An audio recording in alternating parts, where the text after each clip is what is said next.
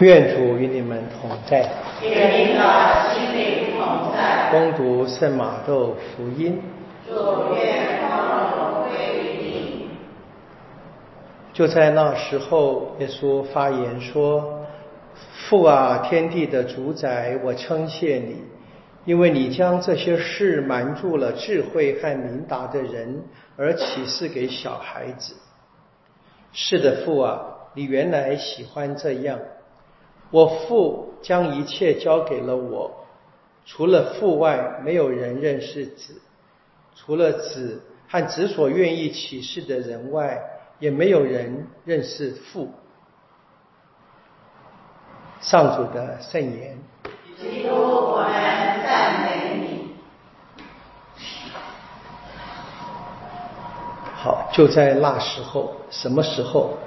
耶稣诅咒科拉扎因、贝特赛达跟格法翁的时候，啊，突然间就换了语气啊，那么直接向天主说话，父啊，我们应该是好像在旁边的话就听见了，在福音当中很少见到的啊，耶稣直接对天父说话，我们说祈祷吧，耶稣的祈祷。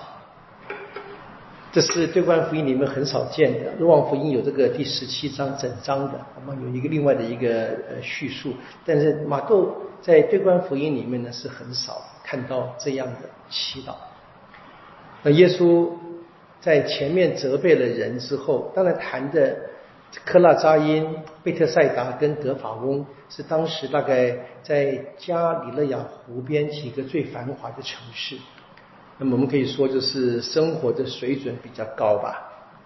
这些人被诅咒，心硬，大概我们说的自我感觉良好，他们自以为自己啊有能力，自己创造的一切财富等等的。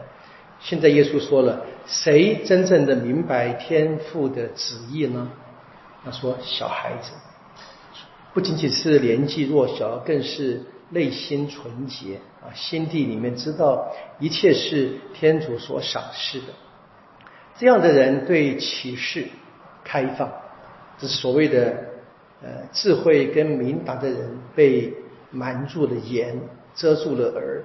当然这边所谈的智慧跟明达，在信仰中就是自以为智慧，自以为明达。真正的我们是该听啊，听天主的启示。愿意听天主的启示，以小孩般的心情而聆听父亲的话，这是基督徒应该有的根本的态度。这样我们会认识耶稣，我们会认识天父。啊，所以以这个单纯的心来接受启示是非常重要的。我们今天在读经一听见的梅瑟啊被召教，在山区。在旷野，在荆棘，在焚烧的荆棘的火当中，你看这一切因素啊，就很清楚，都是在整个的犹太传统里面啊，特别象征跟天主接近的一些记号。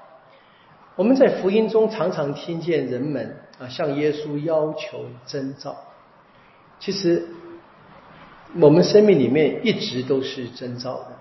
那梅瑟。在比利亚地区，在山区里面，在旷野中，在焚烧的荆棘丛中，他感到好奇，好奇啊，去看看。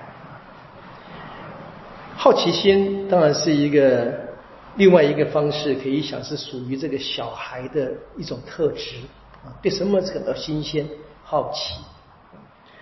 那好奇心吸引人，愿意更走近。愿意更仔细的看看，不愿意聆听，那这是梅瑟开始跟天主讲话的最根本的原因。我们这个圣堂到现在还算新嘛？啊，还算新，还有很多人来这边说所谓的朝圣嘛？啊，当然也没什么不好，是好的啊。可是我们到圣堂的时候啊，有没有这种好奇心？相信。这个这边跟一般的地方不一样，愿意走近一点去看看哪里不一样。我们大概最常见的，也是因为我在呃服务朝圣团常看见的，一看见东西先拍照，先拍照。拍照不是不对呀，不是不对，就是完全不知道来的这个地方，它要吸引我们更深，进到更深的奥秘当中，这很难说。不，你看到梅瑟的表达，你看今天耶稣的话，我们大概今天也可以得到一点启发吧。在任何地方，先看看，先仔细的看看我们的立身处地的地方有没有什么特殊之处。它本来是天主要安排着吸引我们跟他接近的。如果我们一直被这些非常外在的，特别是我们现在身上啊。每个人都有手机，每个人都可以照相。我还记得二十几年前啊，我们还在用这个胶卷的时候啊，你知道是有人哈，他得专门为大家负责照相啊，拿个相机是很好的服务嘛。那现在是呢，一人一把，哈，抢着照，挡着别人照。然后呢，回来后呢，才去看自己曾经去过哪里，而忘了在当地。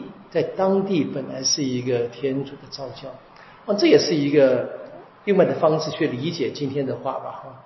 天主把这些事瞒住了智慧跟明达的人，我很想说了，天主把这些奥秘瞒住了那些有相机的人，不知道可不可以了，就是。那无论如何，我们希望我们跟梅瑟一样，啊，跟耶稣口中所说的小孩子一样，啊，对我们身边的事物。